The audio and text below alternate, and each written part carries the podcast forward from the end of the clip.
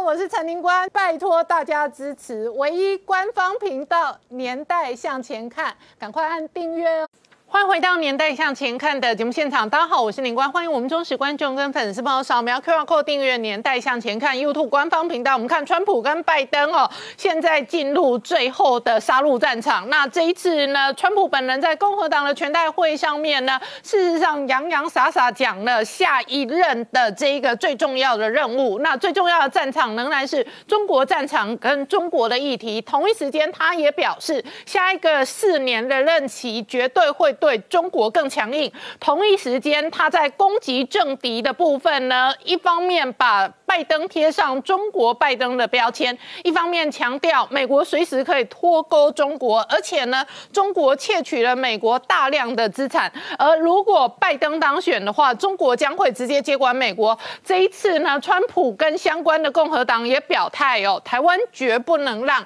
然而就在这个同时呢，外界关心的是共和党内部的鹰派呢。现在预言的是下一轮的金融铁幕很有可能将中国踢出美元结算的系统。那这一场美元发动的战争会不会在未来七十天之内看到呢？事实上，外界观察哦，疫情时的川普呢陷入了焦灼，然后他跟这一个拜登两人在民调的差距上面也陷入焦灼。川普今天事实上还公开讲，中国的病毒害死了美国人哦，这十七万五。千条人命哦，要有人负责。然而呢，这个疫情也还在变化。香港事实上传出有一个案例呢，四个月前感染第一次肺炎之后呢，四个月后感染第二次，而且香港的媒体追踪报道，他两次感染的病毒株发现是不一样，所以外界担心哦，反复的感染会不会造成将来疫苗的有效跟持续性的这一个很大的问题跟挑战？我们待会要好好聊聊。好，今天现想要请到六位特别来宾，第一个好朋友是法律专家宋承恩，大家好；再是台大医师李碧医师，大家好；再是透视中国研究员，同时是台大政治系荣誉教授明居正老师，大家好；再是吴家龙，大家好；再是吴杰，大家好；再是财经专家王以龙，大家好。好，我们先看川普哦接受福斯的这个主持人专访的时候，除了回应一旦中国武力攻击台湾的话，会不会将中国踢出台湾之外，事实上，中国议题是这一次专访当中最核心的议题。好，明老师刚刚看到的是，川普说从来没有一个国家像中国这样剽窃美国，然后他说，所以呢，剽窃了数千亿的美元的资产以上。同时，他强调，如果拜登当选，中国将接管美国。然而这一次哦，共和党的全代会还在召开，那先前是民主党的全代会，事实上删除了一中的政策。对，因为我们晓得，就是说，大概每四年差不多这个时候呢，两党分别推出他们的这个总统候选人，然后提出他们新四年的政纲政见。那么也就是说呢，双方要去整理：第一呢，过去四年来呢，我们做了什么事情；第二呢，我们面对当前的国际局势，然后告诉美国民众说，那我们大概现在最关切问题是什么？换句话说，双方选出一个选战的主轴出来。那么双方选的时候，有的时候一样，有的时候不一样。那么现在看起来，大概就是说，前面原来川普是想说啊，如果都不发生别的问题的话，那我拿经济成就呢就可以来选举。就没想到爆发了爆发了武汉肺炎之后呢，那这个他的东西好像好像成了泡影，他就必须另外找个题目。那么刚好呢，中共的这个势力不断扩张，然后中中中共在各个地方呢开始这个提高了它的战略这个声势之后呢，对美国来说呢是一个很大的威胁，所以把这问题呢就慢慢就扩大了。所以这次我们看到就是民主党、共和党呢大体呢都把这个问题呢当做一个主轴。当然我们必须说，就共和党呢似乎是比重大得多，民主党比较少。不过，因为这个两党相争呢，他挑出个题目出来，所以我们就特别看了相关的部分。当然，还有一些部分我们将来还是可以详细谈。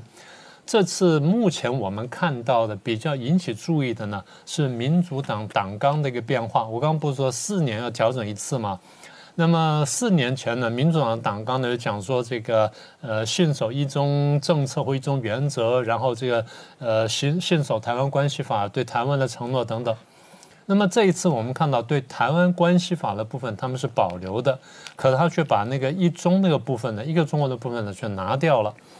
呃，当然有人说这个他反正这这个拿掉没什么差别，因为台湾关系法，而台湾关系法里面讲的就是一中原则，然后台湾关系法里面把台湾地位讲到再低一点点，只是这人民对人民的关系是没有错。可是呢，过去有的东西你一路保留下来，当然不觉得什么奇怪的地方。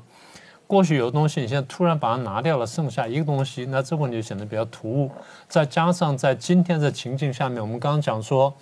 你前面讲说啊，这个呃，川普呢最近在讲过什么？又又说可能会鹰派可能讲说或者金融战争或美元战争战争对抗中共，所以在这个氛围下面，民主党怎么回应这个问题呢？就变得比较敏感，变得比较严重。过去呢，中国大陆经济发展了三四十年呢，它有几个有利的条件。第一呢，就是相对来说没有开发，没有融入西方的资本主义国际体系。嗯。等到零一年真的参加了这个世贸组织，它慢慢进来，然后开始高度开发之后呢，它的所谓的工业化的红利用完了，土地啦、人工啦，跟着资源呢，价格上涨。所以当这价格上涨的时候，外商跟外资呢就倾向于离开中国大陆到更便宜的地方去。嗯，所以这么一来的话呢，经济必然下行。在经济下行的同时，没有多久，等到川普上台之后呢，开始打贸易战。然后爆发香港问题，再爆发武，再爆发武汉肺炎，再加上大水，所以经济是一定往下走的，这几乎是没有办法的事情。那现在问题只是，呃，走到多严重而已。然后他能用什么办法来恢复？所以现在我们看，就是说他要找到一个新的拉动中国大陆经济发展火车头比较困难。原来我们想的是说，他可能会挑华为了、中兴了、五 G 了或 AI 这东西作为新的拉动的这火车头。那这个设计呢，大家被美国看懂，所以美国后来就着重打东西，然后着重打二零二五在中国制造，也就是把它下一条路给封掉了。那么如果说双方公平竞争，那你说美国当然没话讲。然而美国现在的，你从大概从二零一八年，川普就讲说他们对我们是进行不公平的贸易，就像刚才这个你那个呃视频上面讲的。他说他们是对我们剥夺跟掠夺最严重的国家，几十年来拿了多少亿多少亿，事实上每年就几千亿了啦。你这样算几十年下来，那个数字天文数字。所以他把这个当做竞选主责之外呢，他还告诉大家说。其实就是不管将来我当选不当选，这个问题是存在的。那问题是大家怎么看？习李王呢是二零一二年上台的，而习近平跟李克强呢是二零零七年呢进了常委去当储君的，就慢慢培养。因为中共这个这个做法简单说是五年的培养时间，在那个时候我们就看到说，其实在这个之前呢，大家要挑习近平之前呢，其实原来不是挑他，嗯，原来前面一个是胡锦涛嘛。胡锦涛更喜欢共青团出身的李元朝，而江泽民呢是幕后垂帘听政的，他更喜欢薄熙来。到最后呢，这个胡胡锦涛跑去找江泽民说：“那咱们要妥协，就妥协出了习近平出来。”所以习近平妥协出来之后呢，为因为他当时势孤力弱嘛，要夺权就发动反贪腐夺权，就像我们预测的一样。反贪腐夺权是固然夺到了权力，但造成了很大的反对派，所以反对派这几年来一直处心积虑要打他们。那么过去呢，打了一个主轴呢，打的是王岐山。外界很多人看不懂，说王岐山反贪腐反的这么强，你怎么敢打他？就是因为反贪腐反的强，很多人都恨他，所以反而好打。嗯，所以原来希望说把习李王这铁三就把他打掉。第一个就任期，也就是一二年到一七年呢，看起来这铁三角非常强固。我们看到问题是，好像第二届开始呢，一七年之后呢，好像铁三角开始有点松动。那最主要的核心就是看起来，习近平呢 在第二任这个连任之后呢，好像对经济事务过问比较多，所以当时有很多传说就把这李克强经济权就夺走了。那么后来又说他又把全部又让回来，但是呢，我们就陆陆续续听到一些不和的传闻。那我们节目大概就前几个月也陆陆续续讲下来，就是习李不和的传闻呢，好像越来越多。一个就是李克强在人大上面不是报告说，呃，六亿人收入很低嘛，就跟着习近平的小康社会呢就直接冲突了。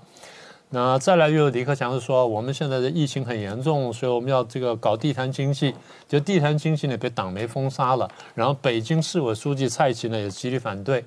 然后李克强又改口提说中小微企业，然后呢党媒又不呼应他，这都是很奇怪的事情。上次我们大概就差不多一一两个月前吧，我们在节目上讲过说北斗卫星系统那个启用典礼，然后要喊这个唱名的时候，唱到习近平呢，大家起来鼓掌鼓了半天；唱到李克强的时候，本来大家以为说还起来鼓掌鼓半天，就讲完之后立刻就讲韩正，他站起来站了一半，这扣子还没扣完呢，就就乖乖坐下，所以大家觉得这像是一个出丑的动作，所以大家比来比去看说，好像这个报道有点不太对劲了。八月份在刊灾的时候呢，好像事情变得更严重。八月十八号，习近平去安徽刊灾几天，然后这个新闻几个媒体呢连篇累牍的报道。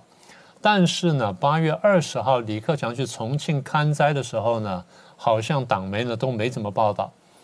他习习近平去看灾，后来网民看到一件事情。习近平去的地方呢，好像都是干手干脚，嗯嗯。啊，然后李克强都是这种画面，衣服装是光鲜亮丽，虽然穿了个白衬衫，穿黑色长裤，但李克强的几个画面就是一脚高一脚低，踩在泥泞里面，嗯，那给人感觉就很不一样。好了，那这样就大家觉得很奇怪了。好，那所以大家就回想起来说，好像几年前就听说过王沪宁曾经下令过说。今后凡是有关李克强本人的新闻都不能上头条。嗯，即便是习近平那天不上头条，李克强都不能上头条。好了，所以有人就注意到这个。好，譬如说八月二十一号《人民日报》头版啊，头版头，呃，习近平在听取军队什么什么。头版二啊，我国对“一带一路”什么什么。头版三啊，走向我国小康社会。头版四。才是李克强签署了一个什么东西，还没有讲说他看灾，而李克强看这个新闻呢，外界不是看不到，在什么地方看到呢？在国务院所主导的中国政府网的总理这个栏目里面才看到，连续看了几篇呢？连续看到四篇，而奇怪的是，这四篇呢，在这个呃人民日报也好，在新华网也好，然后在这个央视也好呢，都没有报道，这都是不正常的现象。到最后终于出来了，什么时候出来呢？三天以后才出来。三天之后呢，央视的这个新闻联播二十三号，就你刚刚秀出那个他踩在泥巴里面去剥玉米那个，好出来了，排在第几条呢？排在第四条。好，然后，但是到今到当天晚上九点钟的时候，新华网就报道这个事情了，人民日报还没有报。再过一天到二十四号，人民日报呢才才报了。虽然在头版，但在右下角很小的篇幅报道李克强曾经到重庆去考察。照理说，这么大新闻通常是当天报，最晚最晚是第二天报，没有理由做到第四天的。所以这样看起来情况就比较严重。所以回想起这么几年下来呢，应该说开头三个人是铁三角，到了后面的时候呢，可能有人开始挑拨，但是呢，没有发生什么效果。到什么时候发生效果呢？我们政治学上常讲说，权力使人猜疑啊，权力使人疯狂。我们不常这样讲吗？对不对？绝对绝对权力使人绝对疯狂。好，那问题就来了。所以，如果我们前面讲的，我们的预测，我们分析呢，目前看起来之前大体都对。也就是说，有这么多人因为各种各样原因反对习近平，然后去想办法去谋夺习近平权力。习近平心里是非常紧张的，他压力非常大的，所以逼宫的传闻呢不时流露出来。我们看到这次北戴河会议呢也传了不少这种消息。那回头去看，我们觉得说中国历史上的这事情并不罕见呐。刘邦不是这种人吗？朱元璋不是这种人吗？毛泽东有这种人呢？所以会不会有一种可能，就是当习近平他爬到了高位的时候呢，他开始怀疑跟他打打天下这批功臣了？所以这些人慢慢就推远了，慢慢就放逐了，或慢慢就冷淡了。那么比较奇怪的一个观察就是，八月十九号，香港的《明报》有个专栏叫《中国评论》，嗯，那个专栏呢，过去很长时间呢，常常是帮中共的当权派去解读时事的。他这次出一篇文章，叫做《党内谁在反习》。嗯，哎，大家注意标题啊，有反习，对不对？党内哦，不是党外哦。嗯，党内谁在反习？然后就说，在今年北戴河的休假期间，外界传出不知道谁是外界，党内有势力倒袭，其中李克强被点名为代表人物之一。嗯，这话是非常奇怪的话，要么就是帮他辟谣，要么就帮他丢出来，准备要动手了。所以我们还可以往下看。好，我们稍后回来。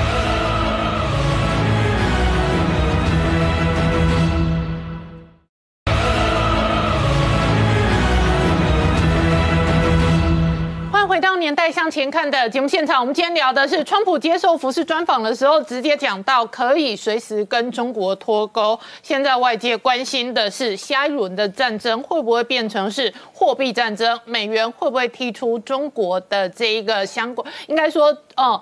中国会不会被美元结算体系踢出来？那于是呢，中国一方面也超前部署了数位金融货币，然而另外一方面，究竟这一轮的金融战争会不会川普发动动手？好。常安刚看到的是川普的访谈。川普另外一方面在共和党全代会通过他跟彭斯搭档角逐的这一个呃这一次的总统大选的连任。另外一部分，他在这一个下一任的总统大纲当中提及，至少还要再把一百万个制造业的工作机会带回美国。没错。呃，这次的共和党的全代会是一个战斗的全代会，根本没有悬念。三百三十六个党代表一致都通过，就川普跟彭斯搭档竞选。然后我们等着看礼拜四的那个，他要从白宫的草坪，川普要发表他的接受这个提名的这个整个演讲。川普其实大打经济牌，对。可是通常像民主党现在是说我们要跟中国经济上面合作，嗯，你可以想见，就中国这么大的经济体，当然他要跟他合作，经济才搞得起来。川普完全反其道而行，就说我们打经济牌，美国要更强大，就是跟中国经济上脱钩。嗯，这是一个让中国听到会不寒而栗的事情。第二个事情是，他说中国要为疫情的散播要负完全的责任。嗯，所以赵立坚已经讲说，呃，拜托拜托，美中的合则分啊，就是说我们的合则两利。嗯，所以说美中应该要合作，然后川普要。纠正错误，嗯，这是显示他内内心的这种呃惧怕。嗯，那我们来看一下他的正纲，这个正纲非常的好玩，它叫做 Fighting for You，就是为你争斗，为你而战，为你而战。它有十个大领域，比如说我们讲一下重要的，比如说经济上我先打一个岔哦，他第二任的正纲，经济上面说要减税，增加就业机会，他第一任是这样。也是这样。他一上任，他企业的呃这个所得税，然后他的富人税都减税，他甚至给 Apple 那一种全球化的企业一些这个呃减免优惠，然后让你把钱搬回中国，然后你不要在地球上随便乱逃税。那我非卡条款绝对追税追到天涯海角。对，所以减税跟这一个增加就业机会，第一任就这样做。是，一直到今年发生疫情之前，美国的失业率创下了五十年来新低。没错。然后美国的股市、美国的经济数据创下了半个世纪以来最高，所以在今年发生疫情之前，它经济的主轴的政策右派政策，它是贯彻到底。对，然后再来，它这一次跟。呃，上一次论述一样，美国优先是，反正就是让美国再度伟大。没错。好，那这一次比较麻烦的是卡到疫情，所以他承诺的是疫苗、跟医护、跟整个产业链、跟正常生活，通通二零二一都要归队。如果你问他，他一定说我已经在做，他已经放入大部大批的金钱去支援疫苗的研发，并且。啊，重新整给医护的这个 provision 给大家的供应，他已经在做了，他会继续做下去。嗯，然后呃，为什么呃他做说到做到？嗯，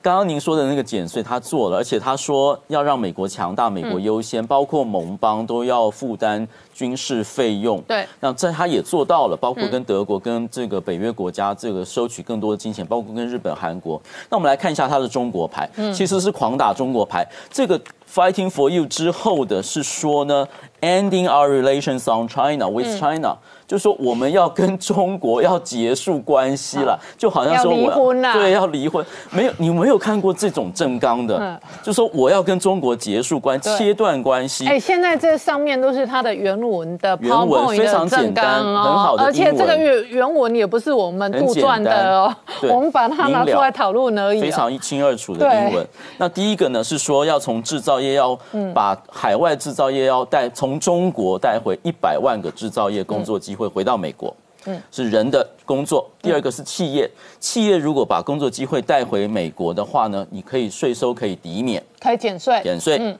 第三个是产业，特别是重点产业，比如说医药产业、机械化、自动化产业，就是机器人产业。嗯，医药产业他们受够了，就是这个制药业通通在中国生产，让中国拿来他要挟他，他带回来，同样同样要百分之百减免。减税。那最后是这个以政府力量，如果你呢，你是把制造业外包给中国的企业，我联邦政府不给你合约了。对，同样用运用政府力量来叫你拿回来。最后一个是说，中国必须为把病毒散播到全世界负完全的责任。嗯，说到做到的话，就看他怎么做。这是脱钩，完全的脱钩。嗯，好，我们来看一下川普的选情。哈，我们上次提到，川普几几张牌是值得观察。第一个是中间选民跟基本牌。白人的选票，第二个是经济牌，第三个是恨他的人多不多？有没有人会因为恨他而去投拜登的？然后摇摆州跟还有西班牙语系的选民，我们来看一下最近几个呃值得特别注意的。第一个是民调起来了，我们都知道他已经拉近到百分之十个百分点以内。嗯，那么虽然是这样呢，但是所以。你对照二零一六年，嗯，二零一六年大概八月的时候，还有三个多月的时候，他跟希拉有差距也是落后百分之九，对，所以但是最后他赢了，嗯，好，所以这个还有的还有的看。第二个是基本盘回来了，就是白人对他的支持度上升了百分之二十，嗯，然后这啊百分之七十美国选民是白人，所以白人选票是重要的。那么第三个是选战炒热了，嗯，那么各位看到呃上礼拜是民主党的全代会，这礼拜共共和党，然后双方都。呃，开始热切觉得说我要来选举的，嗯，都上升到百分之八十五左右。然后呢，大概百分之二十七的人的共和党是乐观的，觉得说我们会赢。嗯，所以他的基本盘是回来了，选战也炒热。经济议题的话，向来是他的强项。百分之四十八的人认为信任川普处理经济问题，信任。拜登的只有百分之十，嗯，中间选民讨厌建制派，嗯，所以中间选民反而欣赏川普这种不按牌理出牌的这种新的一个作风，所以呢，百分之二十二的人其实支持川普，然后呢，呃，希望共和党掌有国会的百有百分之四十二的中间选民是支持共和党，然后恨川普人其实减少，二零一六年的时候他的喜欢度只有百分之三十五，现在大概一半一半，恨他的人有一半。喜欢他的人有一半，嗯，然后呢，但是呢，讨厌民主党的从百分之四一六年百分之，现在讨厌民主党有百分之八，哦，double 了，讨厌共和党的从百分之二十一降到百分之十一，哦，所以选票讨厌川普的人来说，其实他的这个力道在减小，对。然后摇摆州，摇摆州是上一次希拉蕊的痛点，因为希拉蕊拿了百分之四十八的选票，川普只拿百分之四十六，可是两个人的选举人票差了差了七十票。对，所以呢，川普如果能够顾盘，特别是对于摇摆州，比如说佛罗里达及亚利桑那州，还有西语系的人，嗯，那么西语系的人他的支持度是往上升的，从百四年前的百分之二十八升到百分之三十一，所以这几个经济牌。基本盘摇摆州是我们值得去观察的，还有所以从双方现在的这个发展来讲的话，选情是很紧绷的。是，从绝对数字的这个全民调来讲，拜登领先。可是从摇摆州跟经济牌的这个发展来讲，川普有利。还有基本盘跟中间选民对川普另外一个有利是他有现任者的优势。是。那现任者还有七十天，还可以有相当多的哦，相当大的话语权跟资源。是。所以这个选情到最后很有可能以今年的状况来讲，美国内部还在吵，那给不给通信投票？所以搞不好今年我们会看到投票投很多天，然后开票也开很久。有可能，有可能这个选制的问题是一个值得谈的问题。但是川普向来的做法就是先制造争议，嗯，然后去留。可是我必须说，美国现在内部所有的邮件跟 FedEx 真的都 delay。都没有在三天七天到货的，都是两三周为单位的。所以一旦是邮件寄票的话，他最后的收票真的有可能到最后收到两三周，然后他才收起票。所以搞不好我们会见识一个史上最特殊的投票跟开票，这个是一个，而且时间可能拉到非常非常的长，不可预期的一个因素。对，今年的选举是非常非常值得密切观察的。好，我们稍后回来。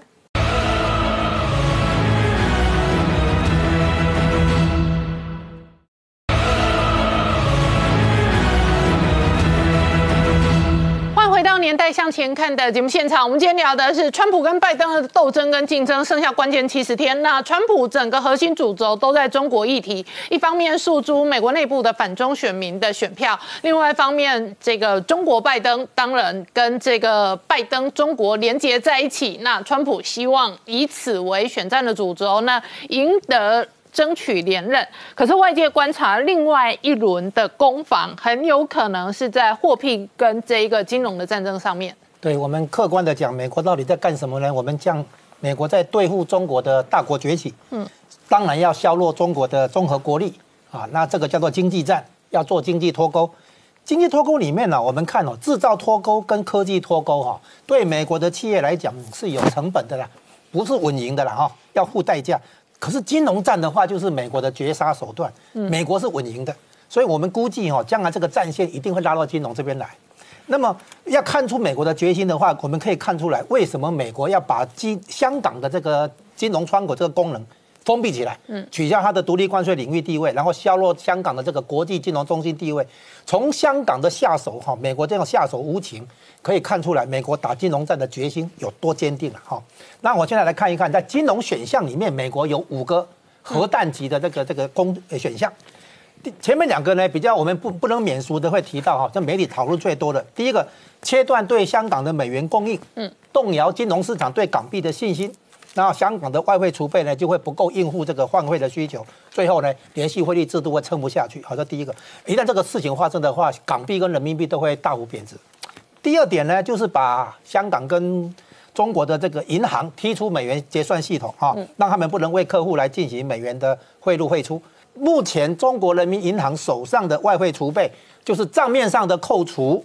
那个外债借来的哈。那么这个部分呢，已经不到一兆美元。这里面还包括外来直接投资可以撤走的，嗯，还包括你要维持两个月的进口所需的。所以真正可动用的其实不到两千亿美元哈。那这种情况下的话，要锁锁要那个所要你那个所在的话，它根本是呃是金融上的这个很大的压力。那我现在说一下，这个所在背后有三个玄机。第一个呢，如果中共不继承中华民国的债务的话，你就不能再宣称一个中国原则。嗯，也就是说，你要讲一个中国可以拿钱来买。好，第二个呢，所在背后的玄机啊，就是推动立法来取消中国的主权货币。嗯，好，让那个美国民间投资人等等可以对主权国家进行索赔。那么第三个呢？如果中共要赖债的话，那么美国可以注销中国手上的那些国债，哈，中国手上不是有美债大概一点二兆美元左右？那如果你不还我的钱，我可能就把你欠你的钱也把它注销，哈，啊，这个有三个可能性。那第四个金融核弹呢，就是对中共高官制进行金融制裁。嗯，那么现在下一个问题啊，就是中共能不能绕过美元，这是个问题哈。第一个我们谈到数字货币，最近在流行这个话题，数字货币是这样哈，只能在国内发行。国际上哈不没有用，哈，因为什么？因为任何一个货币，不管你什么形式，重点是它被对方接受。所以我拿了这个货币以后，我可以现接下去买东西。那如果是这样的话，我接受人民币就好了，干嘛接受数字货币？哈，好，第一个它的一个一个效果是把贪官藏起来的现金逼出来市面流通，因为到时候用数字货币的话，你那个现钞可能会有问题。第二个呢，它等于可以对个人做社会监控，比如说如果你是反呃违背国安法什么什么有犯罪行为。他把你的数字货币锁住了，好，让你不能做交易。第三个呢，它没有足够的货币发行的监督机制。嗯，这里加个零，那里扣个零，啊，你你私下大量发行，我也无从真真的那个做监督哈。好，再来呢，那个微信支付跟支付宝啊，这个东西让你在国际交易的时候啊绕过美元，所以美国为什么要进那个微信？在道理在在这里。那所以根据这个逻辑，它会对付支付宝啊，因为不不要你在国际交易的时候绕过美元。再来一个第三个是。中央银行对中央银行做货币互换协议，嗯，那他可以可能用这个办法去拿人民币去换别的国家的货币，来绕过美元做交易。然后呢，对伊朗、北韩、委内瑞拉等等的话，可能进行物物交易。你拿石油来来付我，我给你什么东西进行物物交易这样子。那问题是这些手段哈都是比较轻微的啦。他真正哈问题是他没有办法绕过美元，是因为他要买能源、买粮食、买晶片、买机器设备都要用到美元。好，那我问一下老王，同一时间，习近平哦，不断的铺陈的是内循环跟数位货币。对，那万一最后关门锁国走到那一天呢？那就真的是不断的寻求内部的自己跟自主。对，因为内需市场是不是他最后能够依靠市场？不过习近平昨天也出特别出来讲哈，我们不能只是这是习老大自己讲，他说我们不能只靠那个内循环，我们必须还要透过双外循环哦，形成所谓的双循环哦。就上次讲的就很像冷气一样嘛，里面要冷，外面也要冷的哈。那这个大概就是他有提到生产、分配、这个这个交流跟这个消费了哈，这个四个哈来完成这个所谓的双循环，其实是必要的啦。因为如果你这个外面出不去的话，只有内部的话，里面是多会吃嘛哈，也不太可能。那如果里面满足了，外面总是外面，你总不能锁国也不做生意哦。所以告诉大家是双循环。不过这个会议有个特别事情哦，因为刚才提到他们两个，他跟李克强里面有心结哦。这个会议并没有提到李克强有参加哦，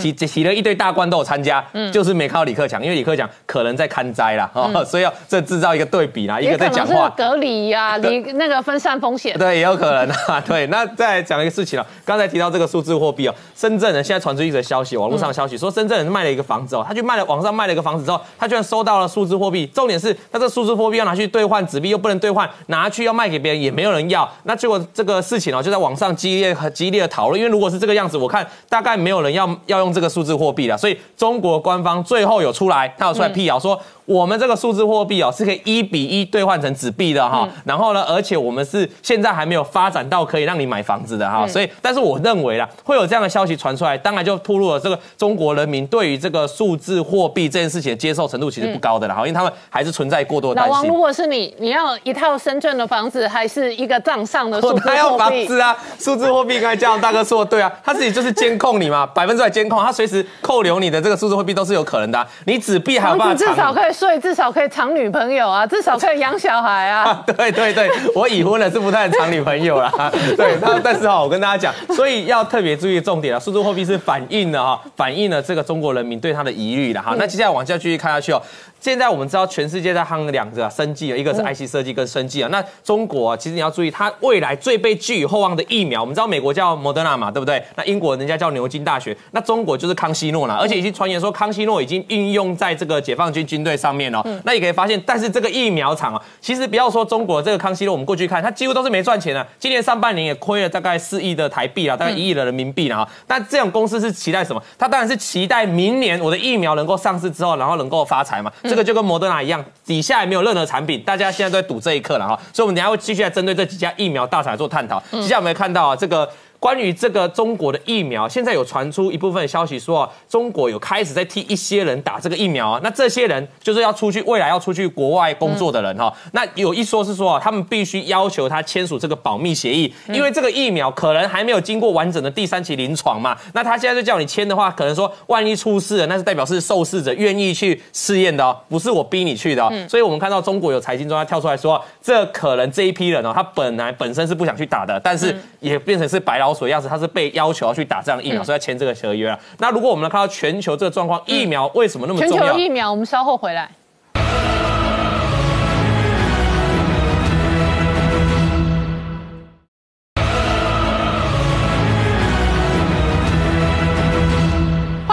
年代向前看的节目现场，我们今天聊的是美国内部距离大选只剩下七十天，川普会不会打到金融战、美元战是外界关心的重点。不过呢，疫情的发展跟疫苗的这个发展，影响着年底之前的金融市场。刚刚老王讲到，中国拼的是康熙诺，那全球的疫情跟疫苗，事实上哦，大家也都在这一个拼比。对，在进入最后阶段了嘛？那为什么川普？前前两天哦，他还这个骂这个 FDA 嘛，延迟这个疫苗的研发制度。为什么他那么紧张哦？大家知道现在开始夏天，现在已经立秋了，现在开始要秋天了哈。那你看这个疫苗，这过去第二波，在其实第二疫苗第二波爆发在全球各地啊，包括美国，你看这个疫情的 case 哦，其实比第一波还增加的。对。那我们可以预期说，接下来第三波会不会又比第二波高峰更高？这其实是川普担心的事情啊，因为现在降下来之后，未来会不会再往上？这关键要治这个标，当然就是要疫苗嘛。那看到旁边是死亡人数，死亡人数是比之前降下很多，因为有很多药。包括这个瑞德西韦也在用了嘛哈，所以如果因为要药是来治这个标，要药是来治标的啦，那治本的哈就要看这个我们的疫苗了。我们看一下疫苗，不止美国政府还到处抢购，我们可以发现日本政府，我这个是去调查一下这个日本政府对疫苗采购，其实他们花很多在买哦，他们也买了一堆莫德纳的这个疫苗预购，还有另外几家辉瑞他也买，牛津大学他也抢去预购，所以你说这个先进的国家，包括美国，包括日本，大家现在都在抢疫苗。那抢疫苗之后，我们就知道疫苗商机无限大。那究竟现在我帮大家更新最新的，到底哪几家有机会啊？这个是这个是各个国国际的外媒列出来的网站哦，它这个黑色条状是代表谁可以真正开始供给供给疫苗出来，开始可以量产出来的。你可以发现现在领跑第一位的当然是牛津大学那一支哈，它现在是第一名嘛。接下来摩德纳是有机会第二个推出，但是这个表上最痛最重要，我要跟提醒大家，你有没有看到辉瑞？还有没有看到江森江森？就是江生跟辉瑞这两家大厂，其实关键我们知道，我们一开始在研究这疫苗厂的时候，都是小厂跑在最先。对。可是这大厂一开始大厂一开始都告诉你说，我要先谨慎的评估嘛哈，所以我们知道大厂会比较谨慎。可是大厂在谨慎开始丢入资源之后，它的速度反而是比很多小厂疫苗还快的哦。嗯。以这些大厂都包括辉瑞、包括交生，都已经进入到第三期的临床试验了。所以我觉得看好是后面这几个，然后大厂的实力毕竟是不容忽视。我们看下面这个，这个就是交生交生的新闻稿，它怎样？它已经收到了美国政府一亿美元哦，抱歉，十亿美元哦，一亿剂疫苗的订单哦，而且交生交生接下来要在全球展开。六万人次的这个实人体试验，这等于美国政府预购它的产品。对，就是对，不止买莫大，也跟他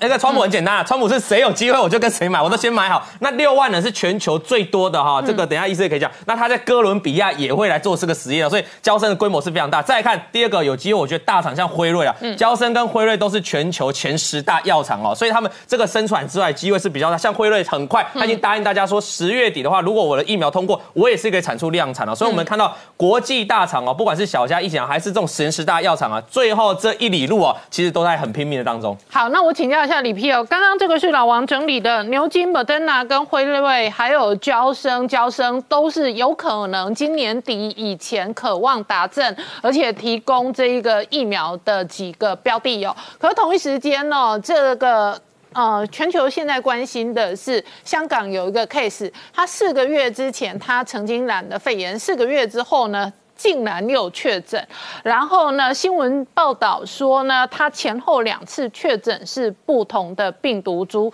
真的有可能这样子吗？有可能，世界上什么事情都会发生。我所以这个案例哈，仔细解析起来，就是说，当然第一次间隔了差不多四个月，嗯，得到两次新冠病毒的感染。那可能就会引起很多人的恐慌啊，就是说我们的免疫力是不是没有办法持久？我这辈子都不不能国际旅游了，疫苗做出来每每每四个月要打一次，那还受得了吗？不必害怕哦，事实的真相可能不是这样子。嗯，因为第一个啦，我们所有的那个真相是什么？第一个就是那个那个，说不定其中有一次检验错误，因为我们知道我们的那个核酸检验也不是百分之百特异性，意思就是说它有时候会伪阳性。像最近看到那个日本那个女留学生，我看起来就伪阳性，因为她的那个核酸的 CT 值非常的高，浓病毒浓度很低，然后后来测起来又没有抗体，那就第第一次核酸检验有点问题。不过这个可能不不太大了。第二个我们要注意注意的就是说，啊又又有人解释哦，第二个解释就是病毒一直在变异，所以它第一次引起来的免疫力不能够综合第二次的免疫力。我觉得这个东西也是没有证据。病毒的变异已经超过那么久了，可是你看全世界那么多人，那么多人感染了，只有这个说是二次感染了，嗯，啊没有没有没有扩，它如果有一个变异的病毒已经穿过你的免疫系统的话，它它它就会再度发生第二波的流行，当然是很可怕。可是根据我们对冠状病毒的了解哈，它不像流感病毒那样子，即使是流感病毒，它会突变让你二次同样的病毒让你二次感染，也是差不多平均一到三年的时间它突变一次。它就算图片一次变成他的那个样子不一样，那你的免疫系统不认得他哈，这个不是在几个月、几天之内就会发生的事情。所以香港男生这一个四个月也有可能是伪阳性，也有可能。还有第三个可能性，第三个可能性就是说他是发生所谓的穿穿透性感染。什么叫穿透性感染？因为我几十年前就写了一本书，就有提到这个很重要的一个理论，是我讲的理论哦，所以要记住，这叫做免疫相对论。因为我们常常在讲免疫的时候，好像就是一个有或没有哈零或一的一个小说法。你有免疫力，你就百分之百不会得到感染，对不对？你没有免疫力啊，你接触到病人就会得到感染。事实上，医学不是这个样子，它就是说稍微有点模棱两可。你可以想象说哈，所谓你有免疫力，可能就是说你的身体里面有一百份的病抗体。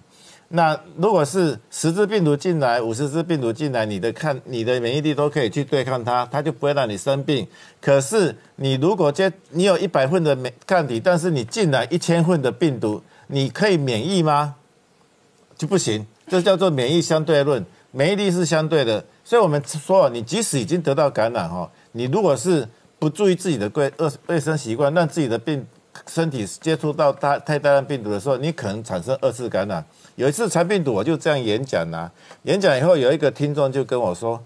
哎，黎师啊，你真的讲的很对呢，我以前就得到水痘啊，啊水痘就终身免疫啊，所以他就有一次看到水痘的小孩子哈，七八个月，他说我是无敌舔鸡肝，我不怕你，就把那个水痘小孩子抱起来亲。”然后两个礼拜以后，他得第二次水痘。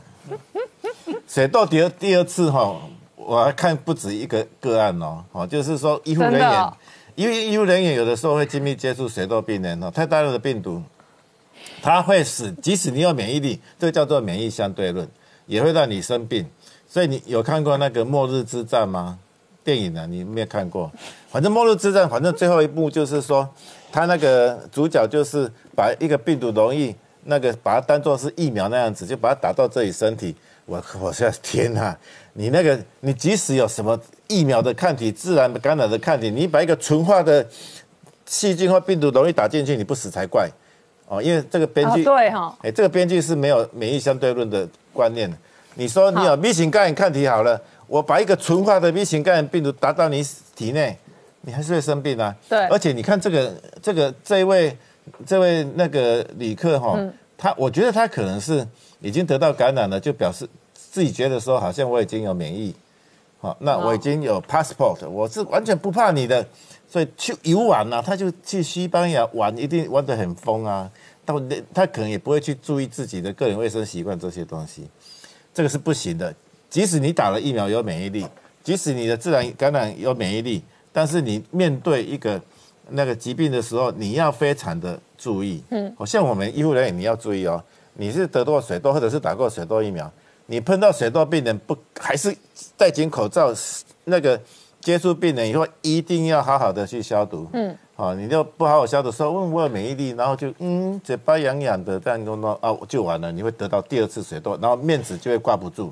这完全是一个面子问题。你有没有得过第二次流感、第二次肠病毒过？没有，因为你每天也都在接触病人跟病毒啊。没有，我我是非常的注重这个所谓的个人卫生的。我呃，我看病人之后都一定会消毒、消毒、消毒，而且我会看说，你这个如果是酒精不能杀死的病毒，我会湿洗手。嗯，我是感染管制专家呢。好，我们稍后回来。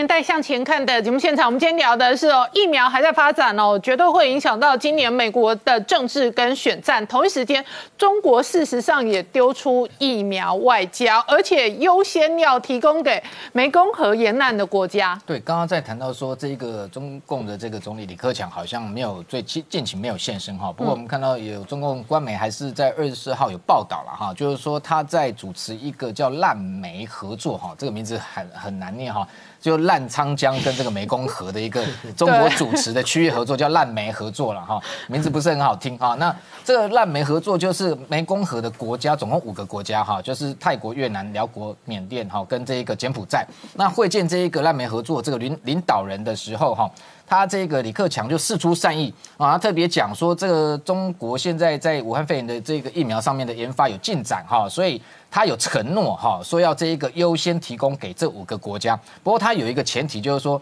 要完成研制，然后并投入使用后，哦，那这样的一个弹书哈，到底是不是优先给他们？事实上，我我认为还是需要观察，因为第一个先前有消息是说，这这个疫苗出来之后，他第一个优先先给解放军。又给了解放军之后呢？接下来的会真的就先给这五个国家吗？其实我觉得这是打问号。如果你优先给这五个国家来讲哈，那可能你中国的这十几亿的老百姓好要排在哪里哈？那所以这个会有争议。但同时间我们看到就是说他在用这种疫大打疫苗外交的同时哈，他在南海的动作哈，虽然这一个我们看到美国加大对他军事的施压，那现在他呈现一个似乎还是斗而不破的一个态度哈。那表面上换。这个放缓哈，那对台还是强硬，但是在南海的部分哈，同样的，它配合这个疫苗外交，它近期的北京的这外交部门哈，动员它的外交人员，这个跟东协十国哈，那包含刚刚讲的这个五个国家哈在内，都这一个私底下在召开会议，那讲白了就是在讲美国坏话，在这个把这个替美国穿小鞋哈，那就直接在讲说美国根本不是南海区域的一个国家，好，那这些国家应该哈要联合起来，要把美国驱逐出南海这样的一个一个区域跟位置哈，否则它会带来这个区域的这个稳定的破坏哈。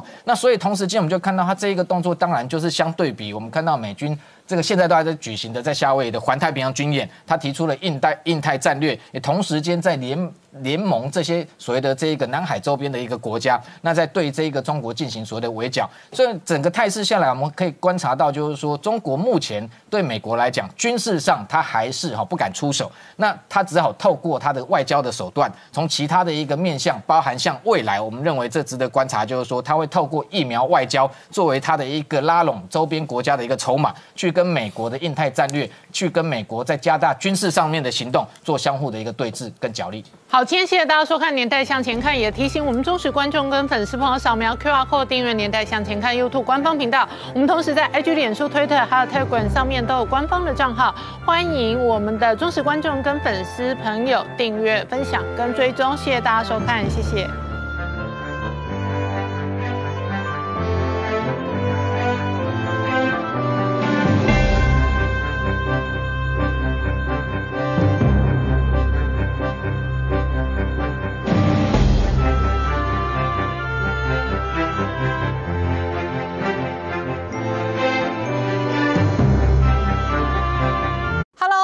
陈宁官，拜托大家支持唯一官方频道《年代向前看》，赶快按订阅哦！Hello，我是陈宁官，拜托大家支持唯一官方频道《年代向前看》，赶快按订阅哦！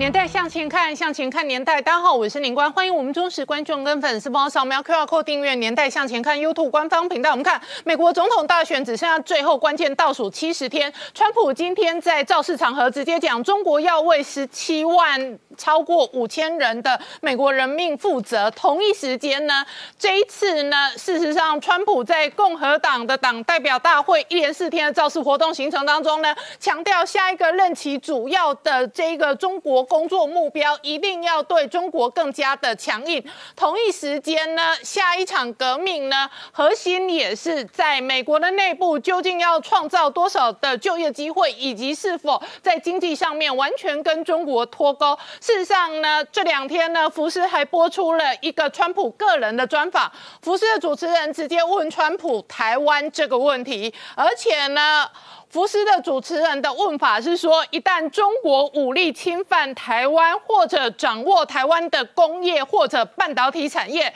请问美国总统要怎么办？川普要怎么办？那现在看起来，美国两党的斗争呢，对于台湾问题完全没有办法回避。这个是继上个礼拜《华尔街日报》社论直接逼问川普跟拜登两人究竟要如何处理对台政策当中哦，那这一轮是福斯的主持人逼问了川普。同一时间呢，美军跟共军呢，现在在太平洋寸步不让。那共军呢，四海演习，可是呢，美军全面围堵。而在台湾部分，最新的新闻是，F 十六事实上进驻了澎湖哦。那台海之间的军事风云呢，现在看起来呢，恶性螺旋的压力越来越大。中国的官媒直接呛说，如果开战的话，将押蔡英文蔡英文总统到北京受审。可是呢，非常精神分裂的《环球时报》又说。不希望台海爆发战争，希望呢这个台湾不要开枪。所以北京呢一方面很呛台湾，一方面又表达不想打仗。然后台湾的问题呢夹在美中中间，究竟会有什么影响？我们待会要好好聊聊。好，今天现场有请到六位特别来宾，第一个好朋友法律专家宋承恩，大家好；再是王世坚议员，你冠了，大家晚安；再是吴家龙，大家好；再是邱志昌，大家好；再是吴铁，大家好；再是黄世通，大家好。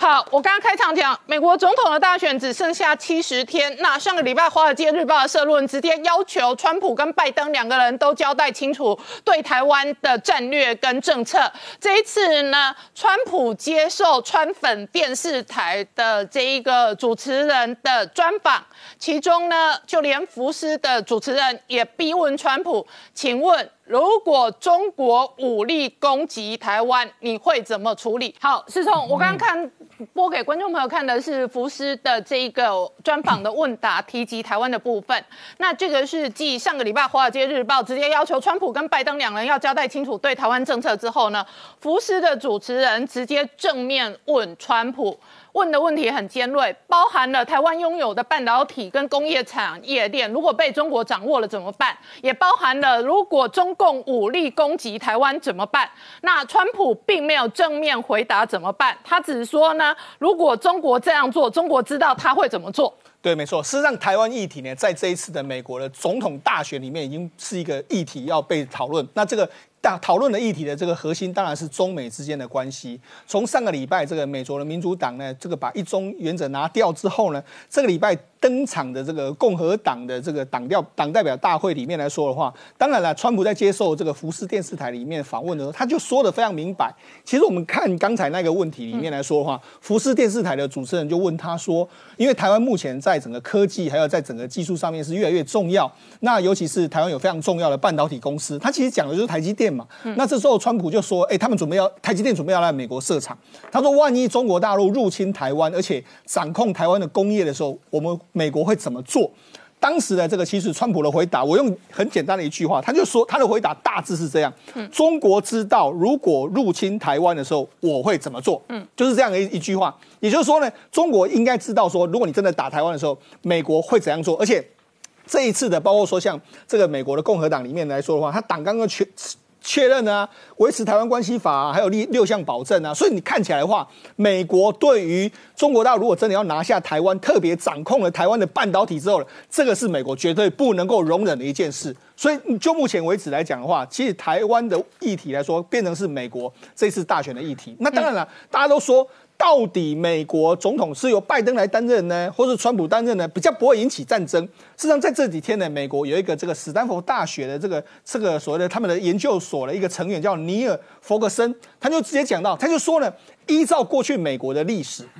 他细数过去的美国历史，从这个一战、二战、韩战、越战到伊朗危机等等，他说你可以发现到说，反而爆发这些战争的时候呢，都是民主党。主政的时候，譬如说举一个很简单的例子，二战，二战美国卷进去的时候是罗斯福，韩战是杜鲁门，那越战是甘乃迪，那伊朗的危机来说的话，最最开始是卡特，所以你就知道说，其实呢，这个好像都是民主党的候选人。那主要是为什么？因为民主党候选人呢，他通常都会选择一个比较软弱的态度，软弱态度反而会把这个所谓的局面搞到一个无法收拾的状况之下，最后双方兵戎相见。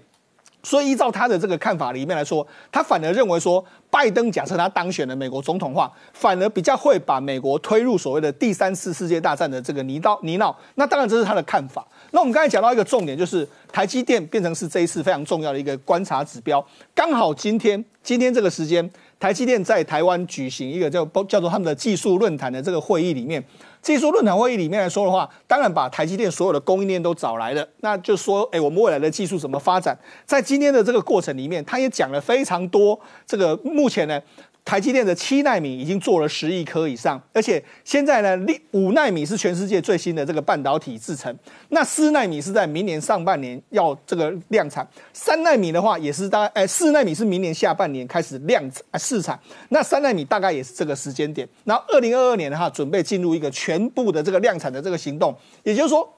在现阶段的过程里面来说，台积电的所有的纳米的制程的技术完全全面领先，甚至第三季就最新这一季，台积电的整个晶圆代工的市占率可以达到五十三趴，接近五十四趴。也就是说，因为先进制程的持续的往上提升，台积电的竞争力是有增无减。那此在此同时来来说的话，台积电这几天又是做了什么动作？是让，老谢在他的脸书上面说，台积电这次要玩大的，为什么玩大干大事嘛？他就说，因为。台积电从五月开始跟嘉登买厂房，然后八月跟利特买厂房，然后再跟易通买厂房，最新的又跟汉宇彩晶买买厂房。这四个厂房买下去的话，让今年台积电已经变成是买的土地超过一百万哎一百亿，而且已经跃升为台湾第五大的商办的这个土地的买卖买家之一。那做什么？他当然要投产所谓的最新的半导体的制程。那投新投最新的半导体制程来说的话，让台湾在台积电的保护之下呢，更加这个细盾能够发挥一个更强大的一个作用。嗯，那所以台台积电对台湾来说真的相当相当重要。那好，那我们台积电这么重要之下。我们来对比中国大陆，中国大陆在今天刚好传出一个非常有意思的消息。嗯，他们这个消息是什么呢？因为我们知道中国大陆在武汉当地呢有一个叫红星半导体。嗯，那红星半导体在之前也传言说，两上亿代的一大堆台积电的工程师杀过去。没错，哎，这个大家因为上个礼拜还是上上礼拜，日经有报道过说，哎，从去年以来，武这个红星，还有武汉的红星，还有山东另外一家全新挖了台湾好几百个工程师，那这个红星就是其中一家。嗯，那红星的话。如同刚才林官讲到，过去就说，哎，蒋尚义、蒋爸已经被挖到那边去当执行长了，结果没想到今天爆出一个最新的消息，是说他们官方正式承认说，哎，这个红星呢，因为积欠这个武汉的包商的这个款项呢，所以他现在已经资金没有到位，资金没有到位来说的话，他可能已经有断裂的这个危机。那甚至他之前呢，其实他在之前的时候，曾经有跟 SMO 艾斯摩尔进了一台极紫外光机 EUV 的机子啊，EUV 的机子说说，哦，我们这个投资了大概。二十四点六亿台币啊！这个未来是我们中国大陆要发展半导体的最核心的这个技术，就没想到现在这一个半导这个所谓 EUV 级紫外光机现在也被抵押了。嗯，也就是说，现在你整个看起来的话，会觉得它是一场骗局。嗯，也就是说，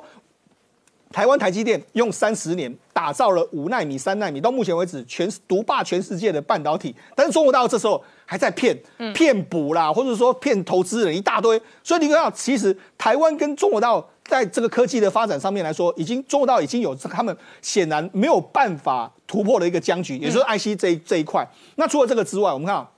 包括爱斯摩尔也来台湾投资。那包括说像台湾来来说的话，这几年台湾的供应链，除了这几天传出来说红海他们准备到墨西哥之后，现在也准备到印度去。所以你可以看，在川普所主导的中美脱钩之下。台湾其实会扮演一个越来越重的角色，特别是在美国阵营的这一边。好，那陈恩，我们看哦，共和党的党代表大会哦，那当然哦，这里头有提及这个再度确认台湾关系法跟六项保证。对，当川呃福斯问到川普说，呃，如果台中国打台湾，你会做什么？川普说。中国知道，嗯，知道的话，我们要来看他说了什么，政策上面说了什么，还有美军的行动是什么。政策上就是值得注意的，就是刚刚结啊，共和党的党纲竞选的代代表大会的党纲中间再次确认了以台湾关系法还有雷根的六项保证作为美台之间政策的核心。那这个是中国所不希望的。中国喜欢强调三公报，但是最近美国对台湾一直就是强调。台湾关系法为基础，嗯，还有六项保证，然后也特别提到了台湾跟美国之间的在民主、自由、人权的价值上面的共通，还有两岸必须要以和平的方式来解决，还有希望台湾加强自我防卫，还有支持台湾加入国际组织。嗯，我们要特别来看一下雷根的六项保证是什么，还有它的背景。中国的希望是透过三公报，先是一九七二年的这个关系正常化的公报，一九七九年建交公报，到一九八二年的八一七公报或者是军售公报，他希望美国逐渐减低对台湾的军售。嗯，但是雷根在签这项公报的隔一天就发布了六项保证，那台湾的外交部也同时发布。嗯，六项保证是给台湾一个定心丸，也就是说，当签八一七公报的时候，美国真正的意思是什么？美国并没有。有要设下说什么时候要结束对台湾军售这个期限，美国也不会帮中国出手代管台湾，比如说逼迫台湾进行和谈，或是做两岸中间的调人，也不会改变台湾的地位，或者说想要逼迫台湾回到中国。这是雷根的六项保证。那最近还有一件一件事情，更让我们更清楚六项保证真正的意思，就是波顿。国安顾问波顿在他卸任之前一天，把当时雷根签的备忘录密件把它解密。当时备忘录说得很清楚，说我们签八一七公报，他们觉得是我们要逐渐减少军售，可是不是的。我们对台湾军售有一个要件，前提要件是看中国是不是如同他所答应的，用和平的方法来解决争端。如果他不攻打台湾，那我们可以减低军售；如果他攻打台湾，我们反而要增加军售。如果他对台湾的军事威胁越来越大，我们在售台的武器的性能还有数量上也会根据调整。所以他把两个东西牵起来，一个是军售，一个是和平。所以没有和平，美国会做相应的措施，这是他政策的声明。那我们来看做什么，美军做什么？美国军队其实在西太平洋一直都在，所以各位不要听某些人说美军不会来，美军一直都在。美军从过去一九五四年的时候签了这个共同防御条约，五五年签了 Formosa Resolution 会协防金马，五八年的大这个金门炮战，他就已经协防金马。那么最近蔡英文总统跟美国 AIT 的处长都去金门做这个纪念。所以从五零年代到了一九九六年李登辉总统的时候的飞弹危机，他试射飞弹，美国的相应的回应就是用航母来穿越台湾海峡。然后最近的南海岛礁，美呃中国进行军事化，美国也一再反对，并且进行征收，并且进行呃无害通过。那么最近，他对于中呃台湾的耀武扬威，比如说侵入我们的海峡中线，侵入我们的航空识别区，嗯，美军也一直都有加强它的征收。对于日本也是，嗯。那么，所以我们来看一下最近的情形，就是说，以我们上一次就是这个美国卫生部长阿扎尔在访问台湾的时候，那么其实他很早雷根号很有意思，就是雷根号就在东海待命。然后这个雷根号待命的完整之后，他现在回到南海去跟 B-1B 轰炸机进行军演。然后呢，他最近说，呃，台海如果要呃台湾海峡变成内海化，他也会派军舰呃巡巡弋或穿越。所以美军其实一直都在，并且加强他的征收，所以才会中国才会说啊，美军拜托不要开第一枪，因为开第一枪之后我们就难以收拾。所以千万呃，如果中国人民知道。中国知道，台湾人民更应该知道，说如果中国攻打台湾，美国会做什么？好，我们稍后回来。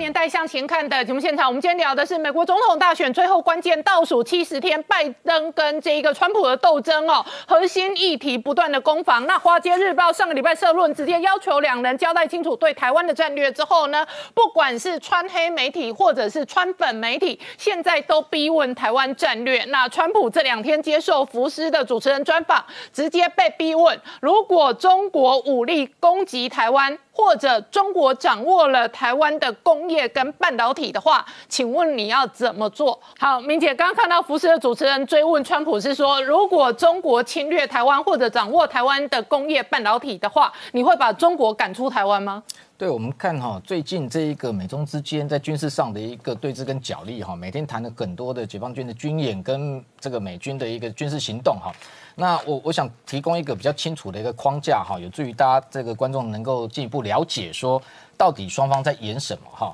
呃，简单来划分哈，我自己观察基本上来说哈，中国对台的这个统战的策略哈，呃，大致上如果大的框架就是合统跟武统好。那合同的部分，我们看到过去事实上长期间他在执行的，大概我们依照风险来说，哈，就是说他要付出的政治跟军事的代价跟风险，好，依序是一二三四哈。那最上端的这一个超限合同，就是说非军事的一个超限战的一个和平统一的方式，我们过去看到他长期对台，不管以商逼政啊，在台培养所谓的政治代理人，都是属于这一类型。这一类型它主要的目的是要争取对于中国的一个认同哈。那这一个意识形态让台湾的一些部分民众混淆哈。那这些人哈之外，有一些对台湾如果说还是比较清楚、有意识这个国家认同的人，他就接下来就是进入以武这个武赫触统哈，以武触统就是最近我们看到他不断的加大各种的一个军演对台的一个施压的一个姿态哈。那这个部分。基本上，他希望透过这样一个模式，哈，让这些不认同北京的人，他会感到恐惧跟害怕，哈，那可能放弃所谓的防卫台湾的自我决心，那甚至他不过透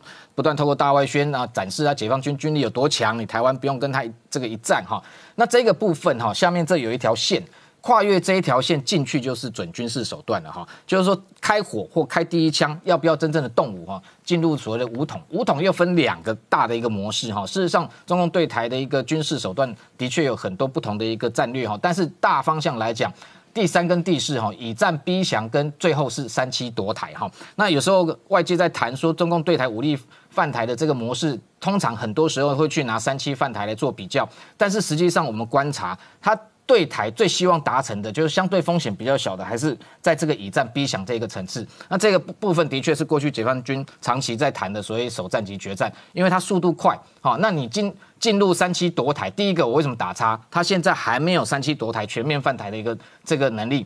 而且它时间拖得会非常久，所以过去哦，美军是不是原台的想定一直放在这一个最后一个阶段？就是说，今天他如果说真的全面性的动员、大规模的要渡海的时候，那时候美军要来驰援，所以那时候会设定到美军的介入是在最后一个阶段，所以他会希望说，在美军未来之前，用所谓这一个以战逼降的方式哈，在这里就跳过。把美军排除掉，但是我们看到今年美军介入台海的一个防卫的一个安全哈，它直接跳到第二个阶段了，就是你不断的加大军演武赫的时候，我这时候就来了，嗯，好，所以下面这两个阶段基本上你是没有机会的，所以美军在这一个阶段是没有办法排除。那在这种情况之下，你就知道看到解放军最近为什么这一个军演的场子那么多，但是规模小、距离远，好演了那么多，到底在演什么？因为他在这一条线上面徘徊，他没办法踏进。没办法往以战逼降这个部分踏进。那我们这几天在讲说，我们很担心台湾有很多的马英九们，因为这些马英九们就是在告诉北京说，你这个阶段已经可以踏进来了，因为我们这一个很多人没有防卫的决心，那这个可以让他达成以战逼降的一个目的。所以目前我们都会讲话，环球时报是不是精神错乱？怎么一下社论写说不开第一枪，然后他的这个环时的总编辑又出来说不排除武统，嗯，因为他在这个地方他自己骑虎难下，他又不。不愿意回到和平的这个部分，然后他也没办法踏进下一步这个以战逼降的一个部分，所以他又一下和一下战，一下和一下战，所以他自己就会精精神错乱。所以我们在看到这个大的一个格局的时候，第一个就是说我们自己的防卫决心，你一定要确定好哈，他才没有办法向下一步逼近。那最后就是说，在谈这个所谓的这个三七夺台，最近很多的研究报告，那不管是说有的这一个认为说台湾可以撑很久哈，撑一个月、撑一年，或者是说有的撑不到三天，美军一个礼拜会被击。击败各种的一个推演模拟都有哈，但是我们在认为说，基本上来说，这个大规模的三期夺台对他来讲，政治风险跟军事的代价非常的高。他如果飞到不这个不得已的情况之下，他不会去动用，就算动用，他可能首战即败战。那这种情况之下，我们看到，当然最近也有媒体在指说，二战的时候，那时候这一个诺曼底登陆哈，那当然时空环境各方面军力条件背景都不太一样。不过简单来讲，就是说。当时哈，这个盟军是动员了高达两百八十万的兵力，那那时候的德军守备大概有三十四万哈，那兵力比是七比一，那距离来讲更不要讲，英吉利海峡是只有三十四公里哈，那台海最短的距离是一百三十公里哈，那那时候的当然你要讲说现在高科技武器的进步啦，或者有精准打击的一个能力，好，那我们把它简单化解来讲啊。这个基本上来说，你不管怎么样渡海渡这个要越过这个台海的空域来说哈，都还是要有一定的至少，譬如说单三到五倍的这样的兵力。换句话说，解放军至少也要备妥六十到一百万的兵力哈。如果他要打这种大规模的三七夺台，但是他现在就算有这样的兵力，这个在对岸集结，他也没有那么多的运输载具可以一次运过来，所以他要分很多波。那在这过程中，对他来讲，这个伤亡就会非常的惨重。那过去像这两天也有提到说，有这个美国智库兰德公司的这样的一个。研究员出来讲说，美军在台海作战可能会损失惨重哈。那二零一八年的确，兰德公司有一份在这个算是相对比较精密的，在两岸军力，特别是在台海战争开战哦，双方的这个军力的对比，那美军到底他有没有能力来应应？但是我们在观察，就是兰德公司它跟美军有事实上有很多的这个合作关系哈。兰德公司那一份智库的报告，基本上我觉得它是就是在提供美国军队这个未来建军的方向，特别是它里头有讲到说，如果两岸一旦开战，美军的这个空中联队的数量恐怕是不足，所以你就看到这两年美国加加速在这一个征兵，在这一个在这个军事的部署上面不断的强化。那这样的一个军演，事实上我们在对对比去年跟前年，你如果这个有去做研究的话，你会发现最近它不管在渤海、黄黄海、东海、南海这些军演，去年也都在。进行，然后都是属于例行性的训练，所以他借由这样的一个军演的发布来恫吓你台湾的一个民心。那我觉得最可疑的是，最担心的，我们还是认为说台湾自己内部了哈，就是说自己不要说有那样子一个失败主义的个氛围，否则的话，台湾我们自己在这一个防卫上、国防上面加强再多的实力，恐怕都会被这些人给拖累。而且我觉得更担心的是说，这会造成北京的误判，也会影响美军是不是要援台的一个意愿。好，世界议员怎么看？那个宁冠，日防夜防，家贼难防啊。嗯，马英九就是个家贼嘛。哦，马英九他讲这句说，哎，中共对我们开战，首战即中战。我觉得马英九，你曾经身为两届八年我们台湾的总统，你讲这个话是没格失格了。而且不客气，简单的讲哦，大敌当前，任何国家、任何民族都晓得，大家要一致对外。马英九，你哪某一点大，那你点点，你站到旁边，没人会讲你什么。可是马英九就是三八啊，八丁啊，这叫做哦三八加很灰啦。那么更糟糕的是，马英九他其实是在帮中共要卸下。我们台湾的心防，这非常可怕。他要让中共等于不费一兵一卒就可以并吞我们台湾。其实不客气的讲，像现在中共武力展示啦，那美国自由世界不但展示了的军力，也更展示了这个决心给中共看的。我不客气的讲。首战即中战这句话，其实是我们自由世界要正告你中共的，是我们台湾要告诉你中共的哦。首战即中战，因为这个战争你中共负担不起啦哦。中共如果要来打这个战争，不管在台海攻击我们台湾，或者是在南海在各地去挑衅，真的开战的话。第一点，中共要花费的这个军费太大，这种数千亿上兆之多，他财政也负担不起。第二点，会引发他中共社会内部的动荡。第三点，它也会引起所有外资投资中共信心的不足，大家外资会撤资。所以中共很清楚这个战争他打不起的，更何况这将近半年多以来。中共的水灾、旱灾、虫灾，还有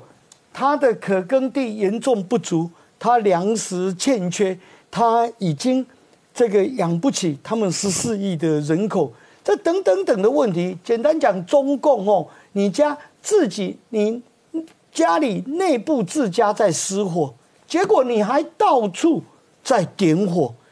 那我认为美国。他没有要并吞台湾，没有要并吞世界任何一个国家。美国绝对有资格担任世界警察，因为美国他就是很单纯简单的生意人，他贩卖的就是他的价值，他的价值就是自由、民主、平等、人权，就是这么简单。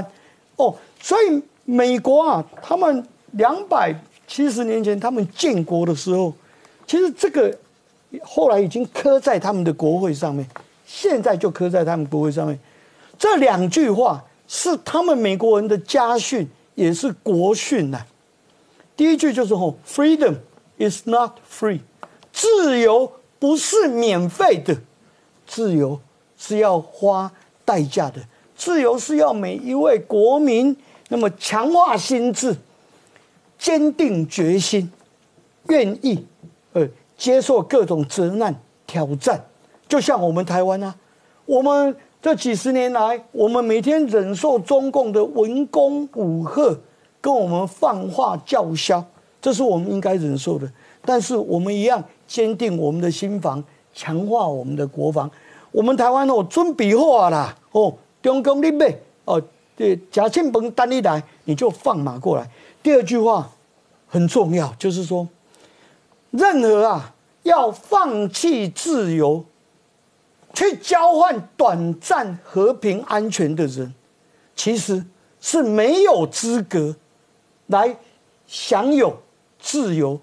和和平安全的。所以，任何有这种要向中共卑躬屈膝，以和平之名要求台湾啊放下我们的心防国防，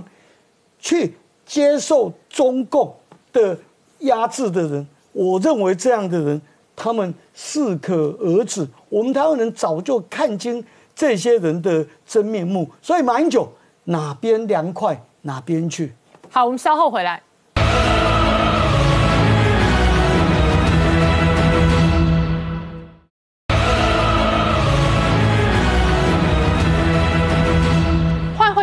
代向前看的节目现场，我们今天聊的是美国总统大选只剩下最后关键倒数七十天了。那现在哦，各家媒体其实都追问两大阵营的这一个主战当事人，川普跟拜登究竟对台湾的战略如何？哦，那嘉龙大哥，外界关心的是未来七十天当中，西太平洋到底会不会有军事的冲突？对，现在媒体在开始谈这个话题，就是美国大选呢，十一月初投票。那么在十月的时候，会不会出现一些诡异而震撼的选举操作，来企图影响选情，俗称为十月惊奇？那么今年十月惊奇有可能是什么议题呢？我们看一下川普连任哈，讲出三大重点：第一个对付疫情，第二个呢对付因为疫情而来的经济衰退、失业、大量失业等等；第三个呢对付中国。啊，其实合起来看就是一个，就是对付中国，因为呢疫情跟失业的主要责任呢在中国这边。所以呢，川普肯定是打中国就有选票。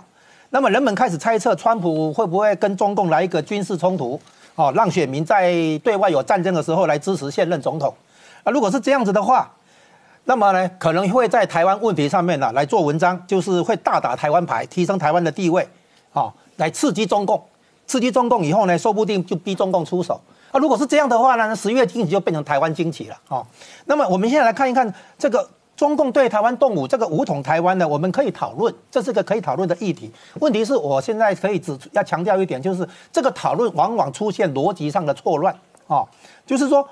我们常常把两个议题混为一谈，嗯，就是中共的对台动武跟台湾的统独立场，嗯，这两个其实是两个不同议题，哦，那我们把它混为一谈是怎么样呢？就是说应该要从价值来思考，我们要追求什么，而不是看人家打不打你，好，好，我们举个例来来讲好了。对统派来讲，如果你的价值是追求民族大义，哦，说台湾跟大陆不应该闹分裂，行啊，那么你就应该要意意识到一点，就是就算中共不对台动武，你也不能搞分裂嘛，哈。那统派常常说你你你你搞台独的话，中共就打过来，这是错误的命题了，哈。然后对独派来讲一样，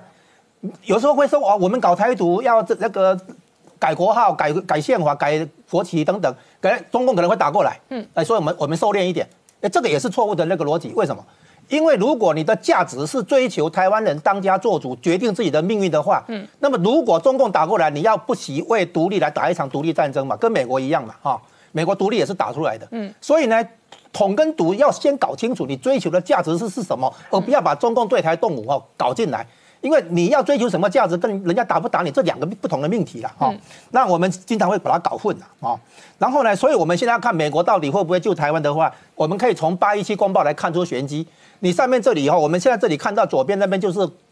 雷根在当天八月一九八二年八月十七号签署八一七公报当天留下的备忘录。嗯，受文者是国务卿舒兹跟国防部长温伯格。里面有一个重点，刚才陈恩兄已经提到了，就是说两岸关两两岸问题的处理要用和平手段。那我现在强调另外一点，这里面强调雷根强调另外一点，就是对美国外交政策来讲，永远都是重要议题的一件事情，就是维持两岸军力平衡。中共不要超过台湾，台湾不要超过中共。换句话说，如果中共对台湾的威胁上升的话，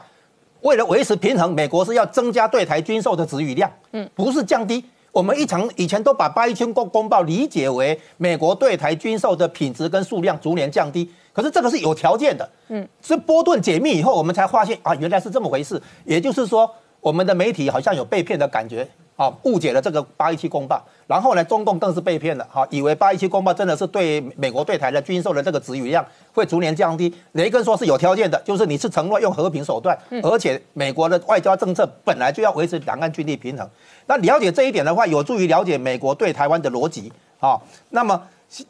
我们看到说是分成上中下三个层次，上层的话，美国是用台湾关系法跟美日安保条约。哦，来介入台海周边，嗯，啊，然后呢，驻冲绳的美军其实防守的对象是台湾。第二个呢，如果台湾的国军直接就把入侵的共军挡下来的话，那还不用劳驾美军来介入，嗯，那怎么做到这一点呢？靠台湾自己的武器吗？也不尽然。美国现在把美军自自己在用的武器卖台湾，然后呢，帮台湾的那个提升会弹的这个射程跟精准度，然后呢，比如说卖鱼雷来对付潜水艇等等。哦，然后卖坦克来对付那个登陆的共军等等。美国把一些好的武器给国军来使用的话，国军自己就可以挡下共军的入侵。如果是这样的话，那美国还不见得就一定要那个直接介入台湾。那如果真的要介入，那也行。现在看看美军，就像那个刚才明杰兄提到的，过去这一阵子以来，美军的军事演习完全跟共军是针锋相对，寸步不让。这个已经表明美国的那个一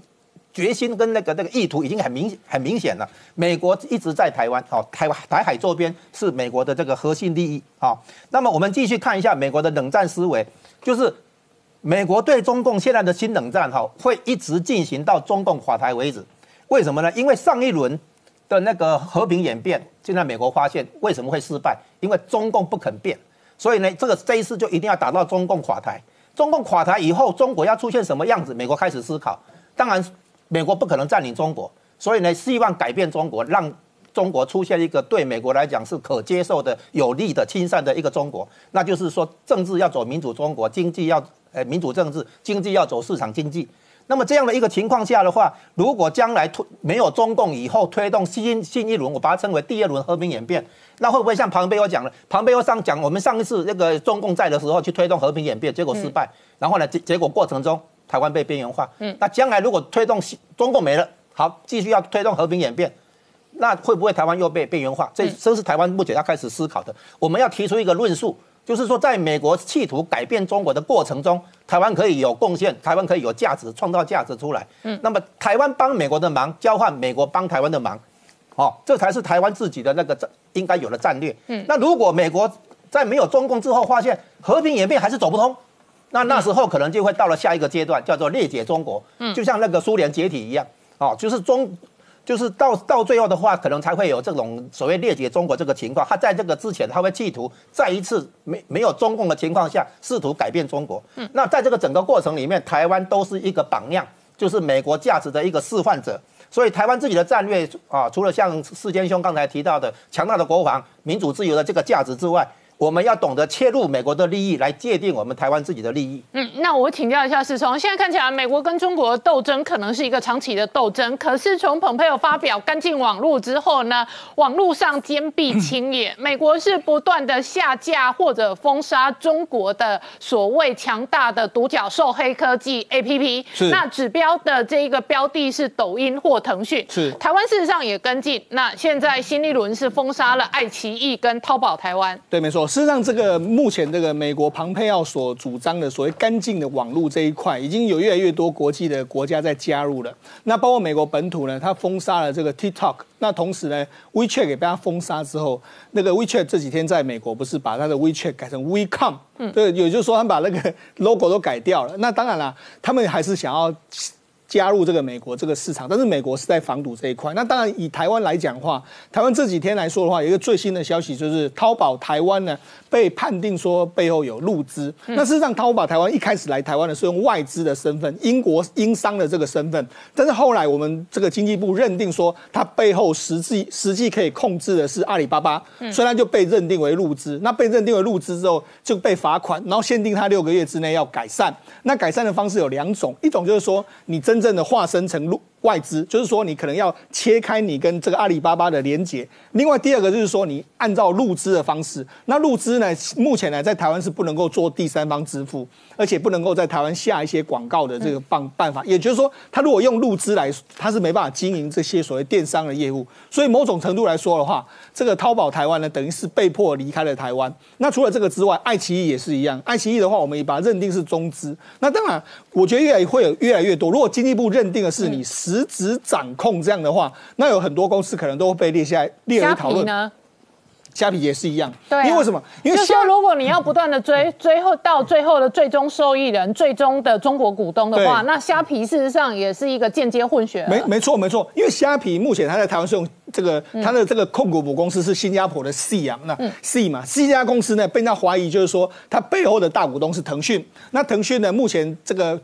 台面上它是持有三十二点八趴，但是呢，C 啊，C 就出来说没有没有没有。腾讯没有持有那么多，它只有持有二十趴。但是无论如何，这是我们经济部的认定。只要经济部认定说，哎，你这个里面的话，这个这个腾讯能够控制实质控制 C，然后 C 又可以同同时同时控制这个虾皮的话，那你算不算是入资？所以我觉得接下来一段时间来说的话，台湾有很多过去这种中国到弯道来台湾投资的方式，未来可能会随着经济部呢，或者我们相关的这个单位往上查追查的时候，可能会一个一个现行。那你要说我们我。为什么我们为什么要做这样一件事情？当然了，你可以看到，包括说最近印度了，印度已经把很多中国大陆的 A P P 都下架了。嗯，包括说现在日本的自民党政府也考虑说，可能要封杀来自中国大陆的，包括抖 TikTok 等等的之类的。那台湾也是啊，台湾我们现在要做一个干净网络的代表啊，包括说你看国务院的网站上面把我们台湾的五家电信公司全部都列成是干净网络的啊，对不对？前前一阵子不是台湾有一家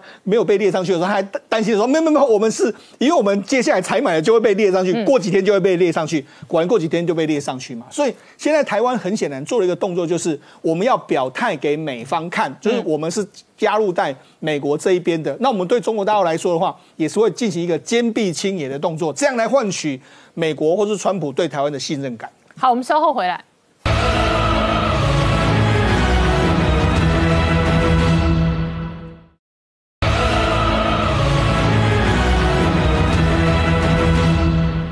年代向前看的节目现场，我们今天聊的是美国内部的总统大选，只剩下最后关键七十天，拜登跟川普的斗争哦。核心议题、关键的攻防还包含了台湾。那福斯的主持人还追问了川普：一旦中国如果侵略台湾，或者掌握了台湾的工业跟半导体产业的话，你会把中国踢出台湾吗？可事实上，确实中国的半导体产业相当依赖台湾，包含这一次华为的断芯，包含了武汉红星的团队。本来是台积电出身的蒋尚义，现在看起来断金断了金链，而且现在这个案子看起来挺像诈骗案的。所以志昌大哥，那美中攻防台湾有很多战略意义，在半导体的部分更是寸步不让。对，从半导体的这个统计值来看的话，我们可以发现到，呃，半导体呢其实是世界上这个核心的这个产业哈，跟去年同期比较的话，它整个这个总市值哈，总产值是增加了百分之十四趴左右。嗯，所以可见呢，从去年以来，这个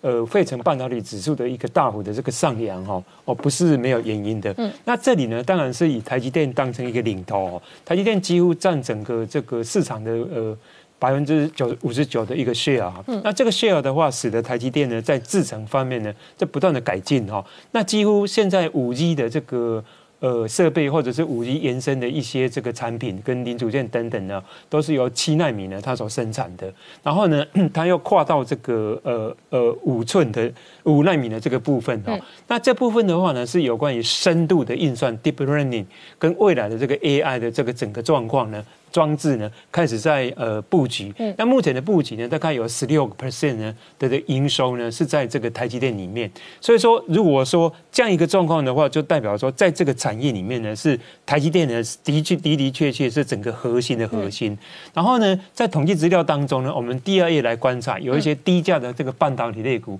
包括大陆的一些半导体的公司，或我们台湾最近呢，大家这个积极买进的这个联电哈，它的产能呢，呃，也是呃增加很多哈，它的产量也增加到百分之二十三左右。那当然呢，这个是跟这个 DDI 跟这个 PMIC 哈，有一个面板的这个呃 IC 呢，它是有关的。好，因为那个呃夏季奥运延长到明年的关系，所以说这方面的个这个需求呢也在增加哦。那这方面的个这个需求增加之后，我们就要预估说。这样一个状况呢，都以这个。呃，整个半导体的这个总市值呢，未来所演变的这个状况呢，是不是还会继续在推升？嗯，那我们就来看第三页的这个投影片，有关于费城半导体指数。嗯，目前这个指数呢，长期以来已经从几百点涨到两千两百多点哈，涨得非常的高。而且呢，你看台积电的股价在去年的时候，嗯，大概是两百多块，那今年呢，已经到了一倍以上。对，那这个是符合这个费城半导体呢它的一些涨幅哈。嗯，但是呢，我们在股价跟投投资上面呢，我们投资险呢有一个有一个这个假说呢，我特别要提醒各位注意的，就是右边这个投影片，嗯，我们叫做效率市场的这个假说，是呃非常著名的这个呃 Pharma 跟 French，他们是诺贝尔。经济学得主呢，他们有一个理论，就是效率市场。就是说，第一个，如果说你这个市场够有效率的话，你的总市值还有你的资料的反应呢，是反映未来可能会发展的方向哦，不是现在哦。嗯，哦，那第二个，你如果说你的这个呃总市值是反映到现在的公开信息，嗯，哦，比方说今天公告了，哎，有一个塑胶类股的这公司，因为投资了台积电，所以获利很大，今天就这样。涨停哦，那这个的话呢是半强势的那个呃呃呃效率市场，嗯，就说你赚到的这个超额利润比大盘还要高的利润是有限的。第三个呢是就是说弱势的这个市场，就说到现在这个时候，你还继续追，嗯，还继续的把这个强势的这个股票呢继续追，嗯，那 目前看起来的话，全球都在都是在走这个最强势的这个效率市场，对，都是在走未来的，对。那未来的这个而且情都强者恒强。对，你看台积电觉得涨一倍很猛，你看特斯拉差不多是涨十倍的概念。对，这几乎是不可思议的。为什么呢？嗯因为它在这个操作的这个投资当中呢，嗯有几个氛围。第一个，长期投资者像巴菲特的话，他嗯绝对不会去追。他这次 Apple 赚最多，嗯他就留着，然后一直 holding，然后赚了很多。那第二个，你是委任代操的这个基金的话，一定追强。为什么？嗯因为林宽你是超第三名的话，我这是超第四名嗯。那你有什么股票，我就追你什么股票。对，所以说这样的话会产生一个我们叫做太弱留强的一个姿态。对但是呢，巴菲特他巴菲特他所做的是，呃，把把强的获利了结，然后买进弱的这个部分。所以在这样一个情况的操作的一个非非常复杂的这个情况之下。呃，我们可以看到说，最近的这个国内的游资哈非常多，而且呢涨势呢有一点蔓延到这个呃传统的类股之上哈。那 国内的游资呢，一般来讲的话，我们很普遍的都看 M1B 啦，嗯因为 M1B 包括活期定期存款。呃，活活活期定存跟这个活期存款哈，那 M two 呢是包括这个储蓄存款哈，那当然呢，美国是看 M three 的哈，中国大陆它就看 M two 等等不太一样。但是呢，我们如果说看 M one B 的话，我觉得最高最夯的这个资金呢还没有到，因为目前呢从历史上来看的话是年增率是百分之二十。那现在年增率是只有百分之十左右，嗯，所以这样一个状况的话呢，而且会使得这个资金的安全呢一直在滚，嗯，好像哎，你觉得说要跌下来那一天，八月二十号那一天，突然一开盘就往下杀，杀了这个六百多点，但是收盘的时候又给你拉了这个两百多点，那维持一个稳健的态势，嗯，但是目前来看的话呢，我们要注意两点的是，第一个八月二十号的前一天是 Fed。他讲话了，嗯，他说第三季、第四季的这个景气没那么好。那我提醒大家，九月的份的时候，费的有两次的会议，对，另外还有一次的全球央行总裁的会议，对。那那个时候，呃，之前是呃现场会议嘛，在接生后嘛，那现在因为这个疫情的关系，所以它有一个连线的这个会议，嗯，那这个会议的话，基本上它不是在讲说。继续的要做什么政策？他可能讲说政策的检讨是不是对的？嗯，那另外就就是说，呃，在探讨这个就业跟失业的这个状况，所以这是不是比较严重一些哈？所以在这样一个情况之下，股市呢会发生一些动荡。嗯，通常就是因为你这个呃货币政策抛出来之后的一个效果。那另外呢，在这个八月底的时候，各位如果说有印象的话，强势的这个股票呢。它都会怎么样调高盈利目标？可是今年呢，我们没有看到哦，我们没有看到说你强势的这个股票呢，呃，去调高你今年的盈利目标。嗯，啊，我很多人呢，可能对于这个 IC 的这个联发科或者是瑞意或者是很多股票等等，嗯。他们今年的获利的目标是不确定的。为什么？OK 因为第二季呢是急单，对，跟呃第三季的话呢，呃而且第三季以后不能出华为的货，如果联发科真的伤一成多的话，正常来讲会反映在获利跟营收。对，没有错。所以说第三季的第联发科的最高点或者呃四个 quarter 的最高营业额，搞不好是发生在第二季。没有错啊，所以说，如果说呃，如果你第三季被我预期到，你有调高盈余目标的话，像台积电这样，为什么会为 holding 一个在很高的高档呢？嗯，因为它确定明年 Intel 的这个前面的制程会给他，嗯，哦，所以在这样一个确定的这个情况之下，没关系的，没关系啊，他每一季都有鼓励啊，现金鼓励啊，所以我就 holding。那这样一个状况的话，你去找。看看哪一家有这样一个确定性存在，哪一家确定我还能够供应给华为，哪一家确定我还能够供应给高通？我想呢，这个在这个时候呢是一个 uncertainty 的答案。嗯，所以说呃，目前哎、前可是供不供应给华为不是我们决定的是蓬佩尔决定的啊。那所以联发科第二季可以供的生意，第三季并不一定可以供啊。可是就公司的这个呃，就好像 TikTok 前两季都可以混啊，现在川普说九十天之后要杀你啊。对啊，他这个根据它是有法令的根据的啦。哦，川普因为他是根据这个国际的一些法令嘛，所以说我们也不不能说他是这个呃在呛声等等。但是事实上呢，这个公司治理是由公司本身呢要去负这个 responsibility，要去负责任，然后要去挑最好的股票，哎，去挑最好的客户，啊，最好的这个呃下单者。但是当然呢，这个都是基因。可是我就我知道，华为在今年第二季是台湾的最好的下单者。对，我听说华为给的单，通通抢产能，通通拉货，而且很多拉高价钱，对，而且用价钱。呃，某种程度叫做诱惑台厂，说你先供货给我的话，我可以给你好的价钱。对，他在各个零组件上面的集单都这样下。这样下的话，我就想到这样下就创造了很多台厂第二季发大财，但是第三季未必有这条钱了。对，所以说我现在担心的是很多家公司哦，那当然台积电动用一百六十亿的这个资本支出是 OK 的，但是呢，其他家的公司呢不断在动用资本支出，而且把景气看得非常非常的好，那这个是一个风险。那我极希望说，呃，目前这个股。这个呃成交量虽然荡到了两千亿今天以下，那我希望说川产类股能够接棒，没有接棒的话，回档的几率跟速度可能会很高。好，我们稍后回来。Hello，我是陈宁官，拜托大家支持唯一官方频道《年代向前看》，赶快按订阅哦。